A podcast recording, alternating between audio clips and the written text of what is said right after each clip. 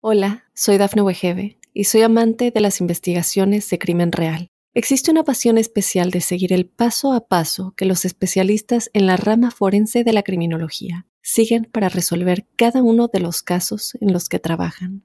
Si tú, como yo, eres una de las personas que encuentran fascinante escuchar este tipo de investigaciones, te invito a escuchar el podcast Trazos Criminales con la experta en perfilación criminal, Laura Quiñones Orquiza, en tu plataforma de audio favorita. Oh, car again. Oh, happens all the time with old Betsy. Have you checked out Carvana yet? They have thousands of cars for under $20,000. But do those thousands of cars have personality like old Betsy? Betsy's held together by tape, and there are raccoons living in the engine. It's a family car. Uh, there are flames on the hood? Ah, custom paint job. No, Dad, the car's on fire. How many cars did you say Carvana had? Visit Carvana.com to shop thousands of cars for under $20,000. We'll drive you happy at Carvana. When I play the new Pick 5 from the Virginia Lottery, I use my dogs to pick my numbers. They come running and I count them up. Looks like four. Is that six? No, down, Ginger! Win up to $50,000. Play in store, in app, or online today. Visit VALottery.com slash pick five.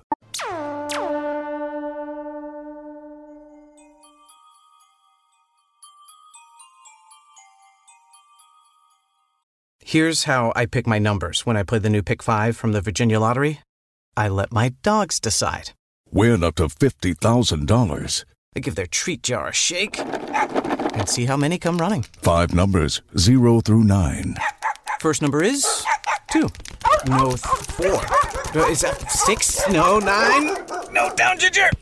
How you choose is up to you. Play in store, in app, or online today. Visit VALottery.com slash pick five. Buenas noches, buenos días o buenas tardes, depende a qué hora estén escuchando este espacio y bienvenidos a la huella ovni. Un lugar distinto, un lugar en donde nos animamos a hacernos preguntas, en donde nos animamos a no siempre tener las respuestas, pero por sobre todas las cosas nos animamos a intentar encontrarlas. Gracias por estar ahí, como en cada uno de los tantísimos episodios que tenemos ya publicados, que son no sé cuántos, pero son un montón. Por ahí algún día los cuento como para poder celebrar algún número redondo, ¿no? Que esas cosas siempre gustan. Gracias por estar ahí. Yo soy Jorge Luis Zuckdorf. Eh, me encuentran en redes. En Instagram soy arroba Jorge Luis S oficial. En Twitter soy arroba Jorge Luis S guion bajo 77. Y tengo un mail que es las historias de George, las historias de George arroba gmail.com. Les pido que usen mis redes, que me escriban. A veces yo tardo en contestar porque lamentablemente estoy muy muy ocupado eh, preparando algunos proyectos. Algunos ya se han entre- estrenado súper súper bien. Eh, por ejemplo la serie los expedientes secretos con Jaime Maussan en History Channel que la verdad que la respuesta del público ha sido muy muy buena. Y yo la verdad que estoy muy orgulloso del trabajo que hicimos y de poder generar una narrativa distinta. Espero que la hayan disfrutado y si no la disfrutaron, disculpen. Eh, pero la verdad que fue un trabajo muy lindo y un desafío muy muy interesante. Eh, hacía como 20 años que había trabajado con Jaime Maussan y bueno, se dio para, para tener una revancha y la verdad que para mí fue maravilloso. Por otro lado, estoy pre- preparando un gran proyecto nuevo en este momento. Otra vez me encuentro en Brasil, hoy en, en Barra de Tijuca, en Río de Janeiro. Eh, no les voy a decir de qué trata el proyecto, pero sí les voy a decir que estuve trabajando con Danton Melo aquí en Río de Janeiro. Esta misma semana estuve trabajando con el gran Humberto Zurita en, en Ciudad de México y bueno, ya estoy regresando a Buenos Aires, súper, súper feliz y pronto con novedades, con muchas, muchas novedades que espero que también les gusten, pero todavía no estoy autorizado a decir absolutamente nada. Bueno, como siempre les pido que hagan preguntas, que escriban esas preguntas, que nos planteen eh, de qué temas quieren hablar, de qué temáticas discutir y por sobre todo que también narren sus experiencias y sus conocimientos. Hoy me llegó, por ejemplo, una Bueno, en realidad no me llegó hoy, eh, me llegó hace mucho tiempo, pero hoy lo vamos a, a, contar o a poner al, aire, si se puede decir aire en un podcast. Hoy, este, hoy me llegó y sigo insistiendo, me llegó hace tiempo un ofrecimiento de, de una persona, un oyente que después vamos a hablar, brindando y ofreciendo muy generosamente sus conocimientos sobre un tema del que habíamos hablado y que él tenía conocimientos para para profundizarlo y para escucharlo. Me pareció maravilloso, así que eh, es un poco largo. Eh, vamos, seguramente lo, vamos a cortar una parte porque si no vamos a tener un podcast como de una hora. Pero creo que vale la pena escucharlo porque de verdad se van a sorprender con los conocimientos de esta persona. Pero bueno, antes de, eso vamos a ir a las preguntas, ¿no? Porque tenemos muchísimas, muchísimas preguntas sin responder, retrasadas. Yo les agradezco el tiempo, pero les sigo que sigan enviando, les sigo, les pido que sigan enviando preguntas porque de eso nos formamos todos nosotros acá en la huella ovni. Así que la primera pregunta de la noche o del día, o de la mañana, o de la tarde. Yo digo de la noche porque justo tocó estar hoy en el hotel eh, aquí en Barra de Tijuca, como les conté, grabando eh, por la noche. Así que por eso digo por la noche. Viernes por la noche yo estoy grabando el podcast. Quiero que sepan eh, que en el agujero libre que tengo me siento para poder grabarlo. Bueno, Jorge Steyman y Víctor Arujo pidieron hablar de lo mismo, que es un tema bastante interesante, bastante fascinante, y si bien sus preguntas son diferentes, al final terminan hablando de lo mismo. Jorge Steinman dijo, hola, buenas noches, Jorge Luis, él también estaba escuchando de noche, verán. Pregunta para tu programa. ¿Qué opinión te merecen los acontecimientos paranormales y los avistajes de ovnis en el rancho Skinwalker? ¿Estarían relacionados entre sí? Tuviste oportunidad de visitar el lugar, desde ya muchas gracias. Y Víctor Araujo después dijo, saludos Jorge Luis. ¿Existiría alguna base militar secreta bajo el rancho Skinwalker? Por eso muchas de las investigaciones son clasificadas. El rancho Skinwalker es este lugar en el estado de Ohio, que en los últimos años se ha hecho hiper, hiper famoso. Se ha hecho tan famoso que tiene series documentales completas, eh, se los nombra en películas, se los nombra en ficciones, como por ejemplo la ficción del proyecto Libro Azul. Eh, se han publicado cientos y cientos de libros, investigadores han ido con cámaras a tratar de pasar la noche, a buscar explicación, a no encontrarla. Y es un trabajo de muchos, muchos años. Tanto se ha investigado este lugar que se ha sabido, por lo que dicen los relatos, porque honestamente nunca he tenido los papeles en la mano, se ha sabido de, sus dueños y de sus actividades desde 1800 en adelante. Era un rancho ganadero que en la década del 90 lo compra una familia y empiezan a suceder cosas extrañas. Vale aclarar que Skinwalker en realidad tiene que ver con con, un concepto que hasta podría ser Harry Potteriano, ¿no?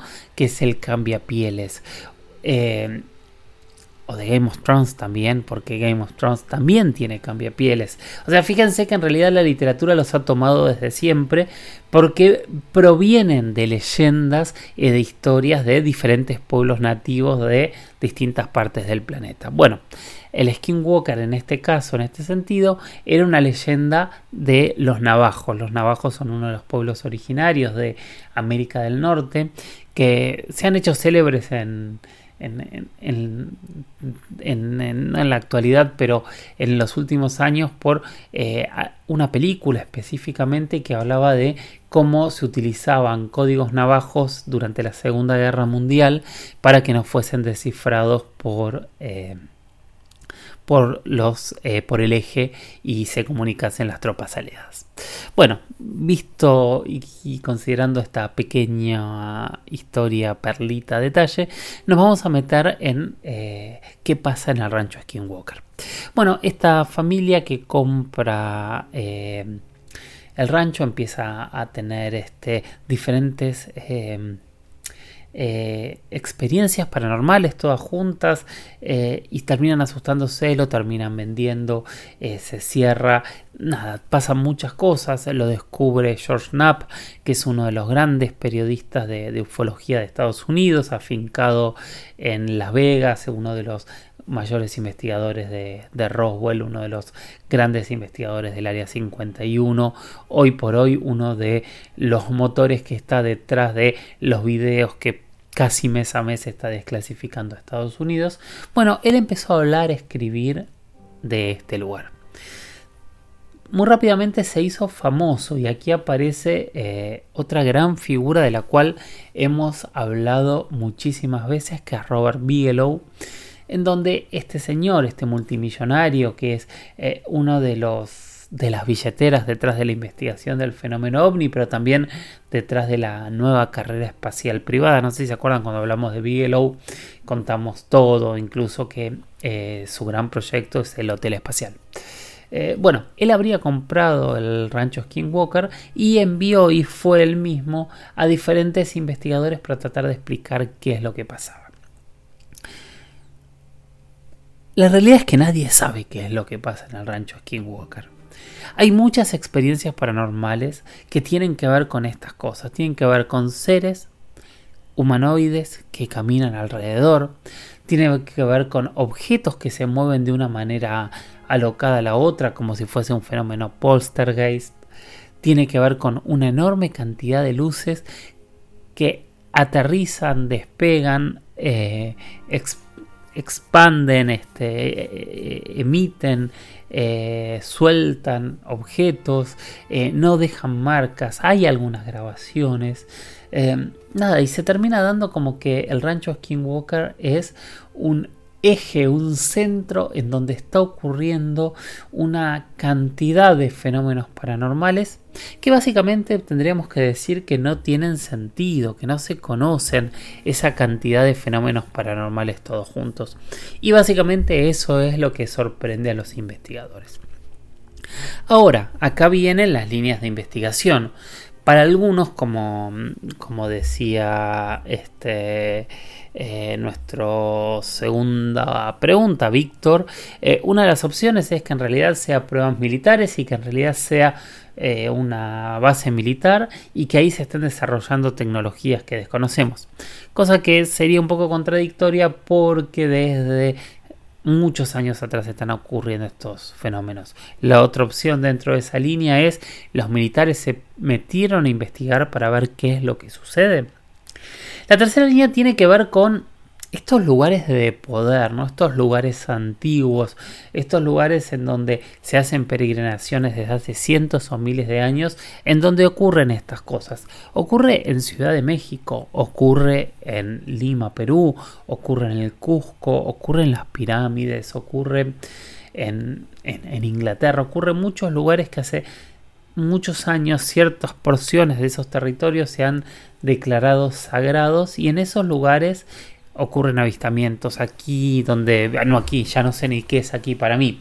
En Argentina por ejemplo hay mucha gente que sostiene esto también del Cerro Uritorco. Y yo me animaría a decir que un poco ocurre lo mismo en una zona por ahí un poco más despoblada si bien tenían población ocurre en Victoria Entre Ríos donde se generan fenómenos paranormales que no tienen explicación muy diferentes están ahí y nadie sabe por qué y acá se genera el debate que nosotros tenemos desde siempre. Tenemos que pensar en qué es eh, que hay más gente mirando o la gente mira porque ocurren más fenómenos. Cuesta distinguir cuál es la realidad y cuál es la percepción, pero están estos dos planteos. Y sobre el rancho Skinwalker no es diferente. A ver, sí hay una diferencia y es que hay un enorme show alrededor del rancho Skinwalker. Y, no quiero que tomen show como que es una mentira, porque no lo sé. Pero sí hay un show en donde se han generado una cantidad de programas documentales, series, libros, o sea, de consumo masivo para todos los que nos interesan estos temas, que obligadamente está puesto en la agenda puesto de una manera extraña, porque hasta hace no tantos años nadie sabía ni dónde estaba el rancho Skinwalker y todos hablábamos del rancho Skinwalker. y no es un tema menor. Eh, como todo el tiempo dirá qué es lo que ocurre. Hay lugares de poder, hay lugares místicos, hay lugares extraños en todo el planeta. Se me ocurre ahora en 3 segundos 30 lugares diferentes que ocurren fenómenos constantemente. En Argentina, en Perú, en Brasil, en Colombia, en Paraguay, en Uruguay, en México, en Ecuador, en Chile, eh, y al país que pase encuentro en Bolivia, en todo el continente americano, en Costa Rica, en, en Puerto Rico también, en República Dominicana, todos los países que vaya nombrando, perdón los que no he nombrado, pero llega a ser un poco aburrido, tienen lugares donde ocurren estos fenómenos. Por eso lugares que no se les presta tanto atención como hoy al rancho Skinwalker pero yo creo que en cada país hay investigadores en este momento que están planteando, claro, sí, en mi país está el lugar o en mi país está el otro, y cuando se van hacia atrás tienen cientos o tal vez miles de años de gente escribiendo que sobre esos lugares ocurren fenómenos extraños en la tierra, en el cielo, en el agua, animales, seres con forma humana, luces, fenómenos que nadie puede explicar y que algunos les han dicho extraterrestres, otros les han dicho fantasmas, otros les han dicho dioses, otros les han dicho demonios. Pero al fin del día nadie sabe exactamente de qué se tratan estos fenómenos que ocurren en ciertos lugares. Como puede ser, por supuesto, en el rancho Skinwalker, pero yo no dejaría de pensar que también ocurren en el resto del continente e incluso en muchísimos otros lugares de los Estados Unidos también. Entonces, respondiendo, tratando de responder a Jorge, eh, yo me imagino que los fenómenos sí están relacionados entre sí y espero poder ir algún día para por lo menos conocer las historias en primera persona. No voy a pedir este, buscar una explicación, porque no sé si necesariamente yo busque encontrar esas explicaciones.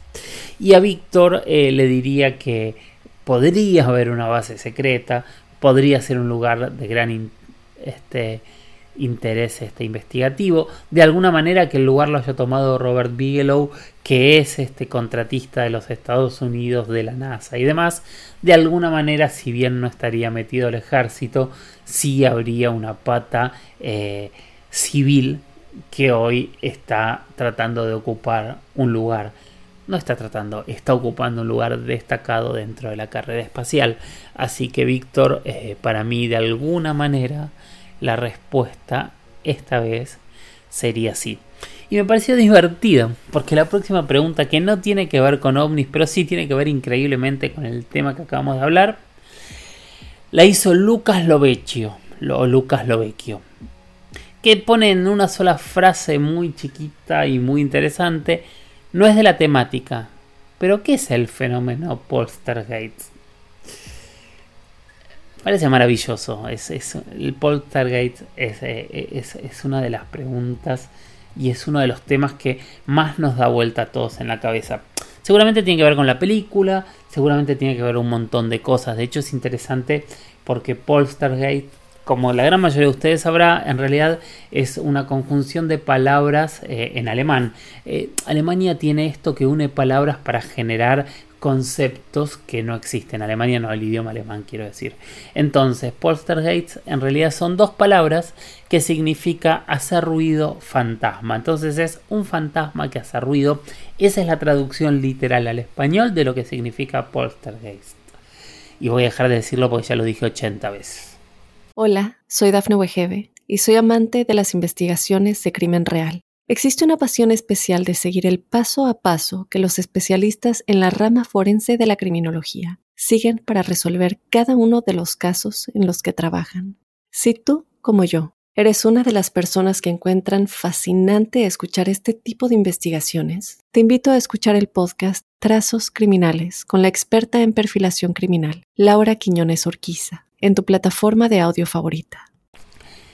Estos fenómenos, que si bien es cierto que no son ufológicos, que es de los que hablamos nosotros especialmente en, este, en este podcast, pero bueno, yo en realidad me dedico a hacer documentales de misterios, de diferentes temáticas paranormales, así que puedo hablar de él sin ningún problema.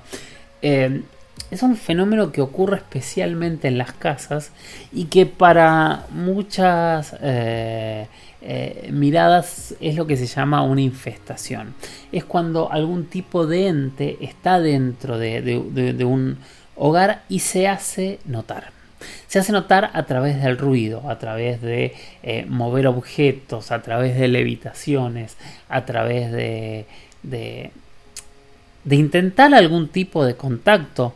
A veces esos contactos son más graciosos, a veces son más agresivos, pero tiene que ver con estas cosas, con ver un movimiento, con escuchar un ruido, que a veces también obviamente se confunde con ruidos comunes, o sea, ocurre mucho, no sé, en las casas antiguas donde la, manera, la madera eh, eh, hace ruido todo el tiempo, las paredes hacen ruidos, las cañerías hacen ruidos, y si nosotros no conocemos, lo primero que vamos a pensar es que son fantasmas pero no necesariamente. Cualquier ruido es un poltergeist. Ni siquiera cualquier cosa que se caiga, porque las cosas se caen. A veces uno dice, no, pero estaba perfectamente colgado. Bueno, pero tenemos algo que se llama ley de gravedad, que eh, supera a, cualquier este.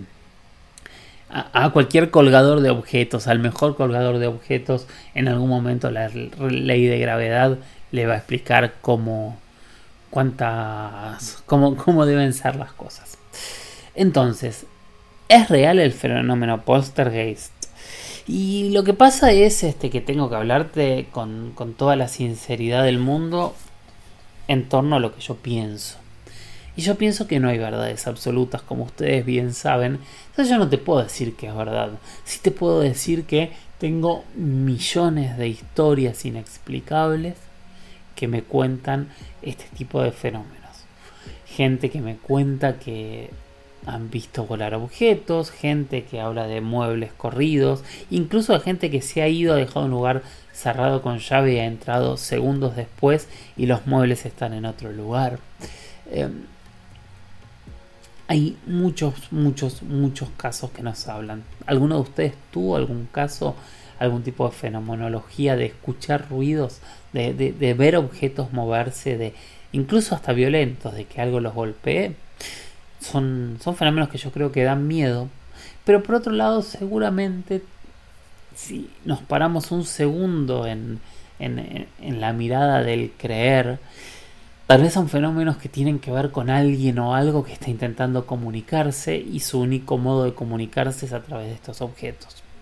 Porque en realidad, como nadie volvió de la muerte, eh, quienes creemos y quienes no creemos en fantasmas, no terminamos de entender cómo sería esa comunicación con el más allá y qué sucede si realmente algunas almas se quedan aquí entre nosotros y no podemos verlas y tal vez en algún momento su único método de comunicación sea tirar algo, sea mover algo o sea hacer algún ruido. Así que recomiendo la próxima vez que te pase algo así, antes de asustarte, Trata de entender si te están queriendo decir algo. Por ahí es solo tu imaginación también, obviamente. Por ahí es este, esta ley famosa que hablábamos recién, que es la ley de gravedad, o, la ley del tiempo, ¿no? Y es una pared que se está rompiendo y hace ruido. Tengan cuidado también, si algo hace mucho ruido, vean que no se está por derrumbar. Pero es eso. Espero, Lucas, que te haya servido esta respuesta eh, y que justo da con, el rancho Skinwalker, porque uno de los fenómenos que también hablaban alrededor del rancho Skinwalker tenía que ver justamente con que los objetos volaban dentro de la casa y nadie sabía qué es lo que era. Bueno, vamos a ver. Eh, la última pregunta la hizo Adrián Rapetti, que me dice, hola Jorge, ¿cómo estás? Soy Adrián de Argentina, precisamente de Bahía Blanca. Te sigo en el podcast en Spotify. Genial lo que haces, gracias. Soy novato en este tema, pero me parece fascinante. Ahora tengo una intriga y te consulto. Quizá esta pregunta ya te la hicieron y la duda que tengo es por qué todas las fotos o videos donde se supone que se ven un ovni salen borroneadas o no se ven claras o muy difusas. O se ve una mancha negra o una luz, pero nada detallado ni nítido. Quizá haya alguna que yo no haya visto. ¿Vos tenés alguna donde claramente se ve algo? Entiendo que todas estas están tomadas de lejos y hacen zoom, pero no hay ninguna toma de cerca, bueno, no te molesto más. Me encanta lo que haces, me gustaría meterme de lleno y estudiar un poco más, ya que entiendo, creo que puede haber otra vida más allá de nosotros, pero hasta ahora nunca hicimos contacto. Y hay cosas raras que pasan, pero que en tanto tiempo nada. Pero eso me, por eso me entra la duda. Te mando un abrazo grande y sigue así. Saludos. Bueno, muchísimas gracias por tus palabras, Adrián. Y bienvenido a este mundo del misterio. Bienvenido a las preguntas sin respuesta. Te recomendaría que te quedes eh, con eso y que eh, vayas aceptando que muchas veces, muchísimas veces, estamos en un mundo donde hay muchas, muchas más preguntas que respuestas. Fotos. Yo te voy a contar algo, Adrián. Eh, no sé si lo sabes o si lo saben todos. Yo me dedico a la imagen. Yo soy documentalista. O sea, uno de mis trabajos, de mis tareas es ser eh, productor de documentales. Aparte soy guionista. Eh, a veces dirijo, no soy director, pero dirijo algunos de mis programas a veces. Y trabajo mucho con la imagen. De hecho, trabajo con un gran artista de imagen de, Bahía Blanca, que es una de las personas que me hace desde hace muchos años no creer absolutamente en ninguna imagen. Es una de las personas más talentosas que conozco y él puede hacernos ver absolutamente cualquier cosa desde hace muchísimos años, ¿no? Que, que trabaja con, con, con, ese tipo de objetos y eso me hace plantearte algo, Adrián, que yo trato de decirlo siempre, yo no creo en las imágenes. No creo en las imágenes. Ahora, por ejemplo, esta semana en la que está saliendo el podcast, que obviamente es atemporal, pero los voy a poner en contexto, empezó a aparecer una historia que nadie me la ha preguntado, así que no la voy a contar mucho, que es la historia de Las Vegas, que una familia llamó al 911 y la policía acudió porque habían visto una luz y después habían visto unos seres altos y después empezó a circular un video, ¿no? En donde se veía una especie de cámara de seguridad con un ser gris gigante en, una punta. Entonces me llamaron de un noticiero y me dijeron, ¿esto es verdad? Yo les dije, miren, señor, yo no creo nunca en las imágenes y menos en las imágenes tan perfectas, porque yo les decía, si es una cámara de seguridad, fíjense la composición de plano. Quien vio el video va a ver que el ser está en un lugar perfecto, adelante de cámara, a, la izquierda abajo, está en el lugar perfecto y correcto donde tiene que estar en cualquier película. Entonces, ya es demasiada casualidad que sea una imagen tan tan perfecto. Y segundo, que lo que se veía era un ser que después se anunció que sí, que se había hecho con CGI, apareció quien lo había hecho y demás. Entonces, a mí las imágenes no me impresionan nunca, Adrián. Nunca porque todas las imágenes pueden haber sido retocadas y de hecho podemos irnos hasta 50, 60, 70 años atrás y vamos a tener siempre el mismo problema. Siempre fuimos unos grandes manipuladores de imágenes para poder mostrar lo que queríamos o no mostrar lo que no queríamos que no se viese. Em, segundo punto de lo que decís, ¿por qué no hay imágenes claras? Hay algunas imágenes claras, no son las más, pero yo te voy a pedir que hagas un ejercicio hoy, yo sé que es invierno, en Bahía Blanca hace mucho frío y no sé si está nublado cuando estés escuchando esto, por ahí cuando lo escuches ya es verano. Salí con tu celular a mirar las estrellas y te voy a proponer un ejercicio. Sacale una foto a la luna como esté y mírala. Elegí una estrella que podría ser Marte o Venus para tener eh, estrellas con mayor este, luz, obviamente son planetas, y sacarles una foto a Marte o a Venus y mira cómo se ve. Ahora sí elegí una estrella. Puede ser una de las tres Marías, puede ser alguna de los siete cabritos, puede ser eh, eh, la estrella que quieras y sacarle una foto. Y mírala. Fíjate cómo va bajando la calidad de imagen de lo que estás viendo. Y ahora te voy a proponer una cosa. A vos o a quien quiera hacerlo en la parte del planeta que quiera hacerlo, me encantaría ver este ejercicio. quédense esperando a que aparezca una estrella fugaz. Tengan paciencia y esperen la estrella fugaz. Y cuando aparezca la estrella fugaz, sáquenle una foto. Y fíjense cómo salió.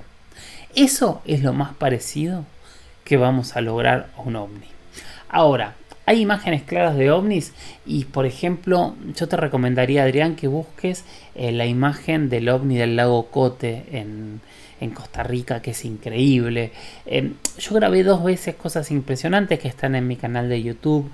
una imagen en, el Popocatépetl, el, volcán mexicano y otra en el Zócalo de México. Hay algunas imágenes que son eh, bastante interesantes. Después obviamente empiezan a aparecer también las imágenes de contactados que han tomado fotos o cazadores de ovnis que han tomado fotos que son un poco más polémicas como podría ser este eh, las imágenes de Domínguez en México, en Ocotlán, o las imágenes por supuesto de Billy Mayer que muchas han sido descartadas, otras no las han podido descartar, pero hay muchísimas, muchísimas imágenes eh, que, son ovnis que llaman la atención, pero cuando ves ovnis demasiado perfectos, eh, empieza a sorprender bastante. Yo creo que la del lago Cote es de las más interesantes. Y obviamente las imágenes tomadas por el Pentágono, que no son imágenes artísticas, también vale la pena verlas y escuchar. Entonces, y escuchar no, pues estamos hablando de imágenes, verlas, analizar y entender eh, qué es lo que se ve y acá es donde es más importante el tema de las imágenes. Porque, uy, ya vamos media hora de podcast y todavía tengo una entrevista que dura entre 10 y 15 minutos. Bueno, va a ser un poco más largo el podcast de hoy. Eh, espero que tengan tiempo de seguir escuchando. Si no, escúchenlo en dos partes y les pido disculpas. Em, y me perdí. Le estaba hablando a Adrián y le estaba diciendo que para mí lo más importante no es la imagen, sino que es la fuente. Si la fuente es fidedigna, si la fuente me dice qué es lo que grabó, para mí es mucho más interesante que lo que veo en imagen. Porque de hecho hay mucha gente, y era otra de las preguntas que tengo ahí para contestar en poco tiempo, que tiene que ver con los orbes y que tiene que ver con las imágenes que no vemos y aparecen en las cámaras. Quiero adelantarles que yo soy muy crítico con lo que no vemos para mí lo que no vemos en su gran gran mayoría no está. Obviamente me dirán, ah, pero cuando sacamos con la cámara FLIR, eso es otra cosa. Estoy hablando de tomar una foto y que aparezca un objeto en esa foto. Bueno. Hola, soy Dafne Wegebe y soy amante de las investigaciones de crimen real. Existe una pasión especial de seguir el paso a paso que los especialistas en la rama forense de la criminología siguen para resolver cada uno de los casos en los que trabajan. Si tú, como yo, eres una de las personas que encuentran fascinante escuchar este tipo de investigaciones, te invito a escuchar el podcast Trazos Criminales con la experta en perfilación criminal, Laura Quiñones Orquiza, en tu plataforma de audio favorita. Hasta acá vamos a llegar con preguntas y respuestas. Hoy respondí un montón. Hacía mucho, mucho tiempo que no respondía tantas preguntas, creo yo. Espero que les haya gustado y espero que todas las personas que respondí las preguntas de hoy más o menos se hayan quedado conformes. Si no es así, este, por supuesto que les pido muchas, muchas disculpas. Hace un tiempo se comunicó conmigo una persona muy, muy atentamente, que me dijo que quería profundizar un poco un tema que había tocado en ese momento, que tenía que ver con Utsuro Bone. Este, esta historia, esta leyenda que se dio en Japón, en la isla de Hitachi, eh, allá por el 1800, que están estos dibujos hechos en donde una especie de barco hueco pero con forma de platillo volador llegó a las playas y de ella salió una, una mujer muy distinta a los japoneses que nunca se pudieron comunicar y que llevaba un objeto con ellas. Es, es una historia muy muy antigua que no se debaten si es cierto o no, porque la leyenda obviamente existe, obviamente una leyenda sí se debate si es cierto o no, pero esta persona, que es el maestro Juan Manuel Ríos, que es experto en, en cultura, en arte y en misterios orientales, se ofreció muy, generos, muy generosamente a hacer un análisis un poco más profundo de lo que habíamos contado. Espero que les guste. Ahí va. Buenas tardes, Jorge Luis. Un gusto poder estar comunicado con vos y desde ya muy agradecido también por permitirme compartir esta opinión con vos, que desde luego es una opinión y como tal muy subjetiva de mi parte, es una comparación que hago de los dibujos que dejaron el caso Utsuro Bune en Japón sobre esta especie de nave, navío, barco que emergía con un conocimiento ancestral de una civilización muy cercana eh, hasta el día de hoy, que es la civilización china. Los dibujos del caso Utsuro Bune tienen unos gráficos circulares. Primero quiero reparar en este gráfico, en, la parte central, que son gráficos circulares cuadriculados, como especie de tablero de ajedrez, pero todos los cuadros en blanco, lo que me recuerda a mí al, cuadrado mágico que también nació en China, que también se llama Lo Shu.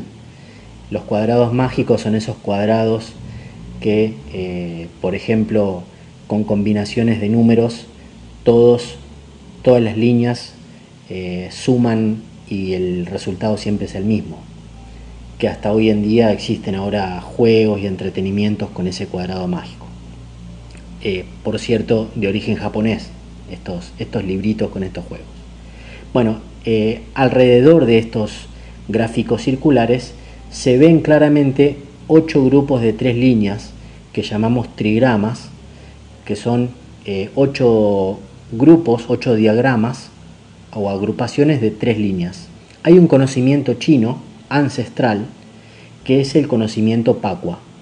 P-A-K-U-A o se también eh, se puede encontrar con B larga la primera y G en vez de K, o sea que es Bagua, según la pronunciación, porque como ellos eh, se manejan y se comunican con ideogramas, y la pronunciación es muy diferente de acuerdo a la región en China, puede eh, por ahí confundirse la P y la, y la G eh, con eh, la K y la B larga. O sea, puede ser Pacua o Pacua, Bagua. Que justamente este conocimiento está representado con un gráfico circular de 8 trigramas, donde el conocimiento Pacua en el centro, en vez de ser cuadriculado, tiene un Xinjiang, que es lo que marca las líneas de los, tres, de los ocho perdón, diagramas, esos grupos de tres, con líneas combinadas entre cortadas y enteras, es decir, líneas Xin y líneas Yang. Las líneas Xin son líneas cortadas y las líneas enteras o sólidas son Yang. Entonces el centro de, este, de este gráfico del conocimiento Pacua marca eh, el origen de las líneas. La hipótesis más lógica para quienes estudiamos y practicamos el conocimiento Pacua, en todas las maestrías o en cualquiera de ellas, puede ser el arte marcial Pacua, la arquería tradicional de Pacua, el Tai Chi, el Qigong, la práctica de la energía, etc. El Feng Shui o Feng Shui es un legado extraterrestre y voy a explicar un, poquito por qué, cuál es mi argumento de decir eso. Y ni, siquiera es mi argumento, es un argumento que manejamos todos los que conocemos o hemos practicado alguna vez en nuestra vida el conocimiento Pacua y que analizamos un poquito, que no hace falta ser experto, para llegar a esta conclusión. Cuando aún no era la China que conocemos hoy, sino una población más nómade, otros territorios, sin divisiones políticas, sin gobierno, sin estructuras, el conocimiento Pacua, que en ese momento vaya a saber cómo se llamaba o cómo le decían, luego a través de la escritura y, y a través de la comunicación se plasmó y se le puso un nombre, que se le dijo nada más y nada menos que Pacua, que significa ocho diagramas o ocho mutaciones u ocho transformaciones Pa es 8, el número 8 en chino, y Qua significa eso. Qua es transformación, diagrama o mutación. Las ocho mutaciones o los ocho estados de cambio. Este saber, adquirido por esa población de esa época, le dio origen a la escritura, al desarrollo de las artes de la antigua China, como el arte marcial, la arquería, la pintura, la caligrafía y muchos más pero por sobre todo a un saber muy profundo del cuerpo humano. Me refiero a que hace 5.000 años o más conocían muy bien el funcionamiento del organismo y ya practicaban la acupuntura y moxibustión. La acupuntura se practica hoy en día con agujas de acero quirúrgico acero inoxidable, obviamente que son este, vienen esterilizadas y son descartables. Pero en la antigüedad, la acupuntura hace 5.000 años se practicaba con huesos limados de animales y con agujas de pescado. Y la moxibustión o moxa es una combustión, se prende un conito o una especie de cilindro, forma como de un cigarro, con una planta especial que hoy eh, la moxa se hace con artemisa o artemisia vulgaris, es el nombre de la planta, y eh, prender como si fuera un incienso o un saumerio esa planta seca, las hojas de esa planta de la artemisa seca, y acercarla a la piel sin quemarla, a zonas específicas, a puntos específicos que son los mismos puntos en los que se practica la acupuntura, que son puntos muy específicos en el cuerpo, no es en cualquier parte al azar de la piel, generan una estimulación de la energía de modo tal que aceleran los procesos naturales de curación o sanación y uno se recupera más rápido de una enfermedad o se cura. Con más de 300 puntos de acupuntura en el cuerpo, sabían cuál punzar o masajear para curar enfermedades. También manejaban muy bien cómo se movía la energía, no solamente en el cuerpo, que por ejemplo hacían acupuntura, hasta hoy en día se conoce la técnica, acupuntura en puntos en el, en el brazo, más cerca de la mano y que ayudan a recuperar enfermedades del intestino grueso, por ejemplo. Y uno dice, ¿cómo puede estar relacionado un punto que está en la mano, cerca de la muñeca, con el intestino grueso, no está ni cerca, está en una extremidad, no, está, no están tocados, no tienen los mismos tejidos, etc. Pero también no solamente eso, sino que manejaban cómo se movía la energía en el entorno, que hoy es lo que conocemos difundido mundialmente como Feng Shui, que se pronuncia en chino Feng Shui, que es cómo se mueve la energía en nuestro entorno, en el entorno en el cual estamos presentes en nuestra casa, que hoy en día es muy, es muy comercial la parte de acomodar tal plantita, poner tal adornito, poner la cama así en tu dormitorio, pero esa es la parte más fancy, digamos, esa, esa es la parte más comercial del Feng Shui y es eh, ni el 1% de lo que realmente es el Feng Shui cuando tiene cosas muy profundas y energéticas que uno puede modificar en el entorno donde uno vive o trabaja y automáticamente cambia la energía de uno y puede generar el éxito, la prosperidad en, muchas áreas de la vida o los fracasos. Todo está relacionado con todo y todo es reflejo de todo. Eso es eh, uno de los principios del feng shui. Todo este conocimiento para esa época de hace más de 5.000 años era demasiado para ese ser humano, para ese poblador de esas tierras una de las pruebas que tengo para decir esto es el libro Neiking o Neijing, que es un tratado de medicina interna del emperador amarillo que se llamaba Huang Ti o Wang Di, que es el primer, uno de los tres primeros emperadores o uno de los llamados augustos emperadores, que se dedicó al estudio de la medicina interna. Y el tratado de medicina interna de Neiking, de este emperador amarillo, es el tratado más antiguo que existe en la Tierra. Es data de casi 3000 años antes de Cristo. Sabían en esa época hace 5.000 años, para qué dolencias o enfermedades se trataban con cada una de las plantas que tenían a su disposición. Esto es imposible que sea empírico en esa época, sino algo ya comprobado con anterioridad. ¿O alguien se imagina que cuando una persona se enferma se ponía o se enfermaba en esa época, se ponían a experimentar a ver con cuál de, las plantas iban a tener resultados, de las plantas que tenían a, su disposición? Imagínense que tuvieran en ese momento 100 eh, plantas que consideraran curativas o terapéuticas. Se van a poner a experimentar, darle un tecito de planta a esa persona enferma de cada una de las plantas y, ver y empezar a estudiar los resultados para cada una de las enfermedades o síntomas. A mí me parece imposible, pero imposible de haberlo hecho así, también me parece imposible que les haya surgido de repente el conocimiento de, así espontáneamente, saber para qué servía cada planta. Entonces para mí, sostengo, es una opinión personal, esto ya era un conocimiento comprobado anteriormente y que fue legado, fue transmitido a ese hombre, a esa población de esa época. Llevaría cientos o miles de años clasificar las enfermedades con sus plantas correspondientes, si hubiese sido prueba-error. Esto también nos da una idea de que manejaban a la perfección el diagnóstico de las enfermedades o las desarmonías. Bueno, este y muchos más indicios nos hace pensar que fue un legado de una civilización más inteligente que el hombre de esa época.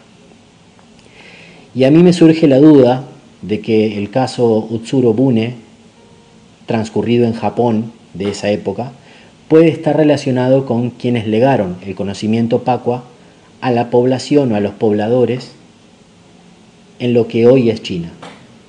Y aclaro, Japón de esa época en lo que hoy es China, porque en ese momento no había divisiones políticas, las que conocemos hoy por lo menos. ¿Por qué me parece que está relacionado? Por los gráficos con trigramas, como ya dije, porque si había, así como hay en la actualidad, visitas de seres con otras inteligencias, que no necesariamente pueden haber sido de otras, de otras tierras, o sea, extraterrestres, sino quizá intraterrenos, o una civilización que vivió con el hombre o convivió con el ser humano de esa época, pero que pertenecía a otras razas y que se extinguió luego, o que no se extinguió y siguen viviendo y no, no hemos podido llegar a un contacto. Entonces, ¿por qué no pensar que eran los mismos seres que visitaban China? Y acá aclaro que no estoy comparando Japón con Córdoba en Argentina o no estoy comparando Japón con eh, México o Japón con España. Estoy comparando Japón con China que están pegados y hago otra aclaración. Okinawa es la mayor isla de, la mayor de las islas, perdón, Ryukyu del actual Japón y Ryukyu era un reino que pertenecía a China. Es decir, lo que hoy se conoce como Okinawa era parte de China en el pasado. De hecho, la escritura japonesa es en origen china. Así que ahora, como siempre, y cada vez que surge un nuevo caso y un estudio y profundizamos y leo, y cuanto más leo y más conocimiento adquiero, me doy cuenta que menos sé, como dice la frase ya un poco trillada. Como vos decís, muy bien y lo celebro, cada vez tengo más dudas que certezas, cada vez tengo más preguntas. Pero bueno, esta es mi opinión, espero que te sirva de algo y cualquier cosa seguimos en contacto. Yo me dedico a la enseñanza del conocimiento Pacua en todas sus disciplinas hace más de 25 años y si es de tu interés podemos seguir profundizando en este tema de, la comparativa con este tipo de casos, porque nosotros los que hacemos Pacua sostenemos firmemente que el origen de este conocimiento no es un origen humano, o por lo menos no tiene origen en, un en el humano que conocemos hoy o que conocemos a través de la historia. Te mando un gran saludo, mi respeto y admiración por tu gran trabajo. Un abrazo. Mil gracias por regalarnos, prestarnos, darnos tu conocimiento.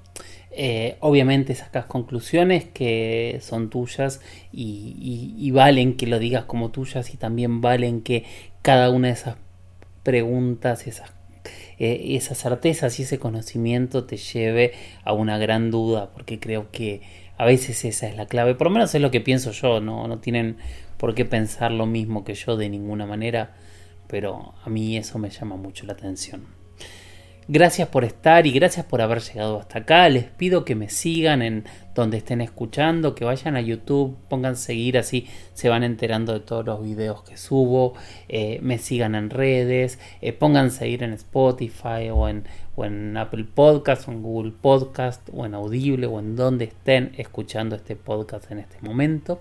Y como siempre, eh, solo les recomiendo que se sigan capacitando, que sigan mirando al cielo, que sigan haciéndose preguntas, que sigan escuchando historias, que sigan sacando conclusiones, que sigan juntando piedrita por piedrita, como venimos haciendo desde el principio de la historia, para tal vez algún día, de manera definitiva, responder a la gran pregunta. Yo soy Jorge Luis Zuxdorf y como siempre los espero en el próximo episodio de la huella ovni.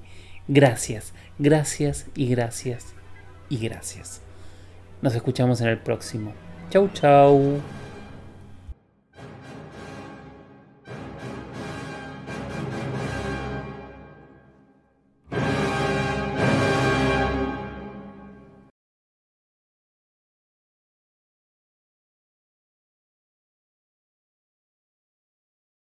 Hola, soy Dafne Wegebe y soy amante de las investigaciones de crimen real. Existe una pasión especial de seguir el paso a paso que los especialistas en la rama forense de la criminología siguen para resolver cada uno de los casos en los que trabajan. Si tú, como yo, eres una de las personas que encuentran fascinante escuchar este tipo de investigaciones, te invito a escuchar el podcast Trazos Criminales con la experta en perfilación criminal, Laura Quiñones Orquiza en tu plataforma de audio favorita.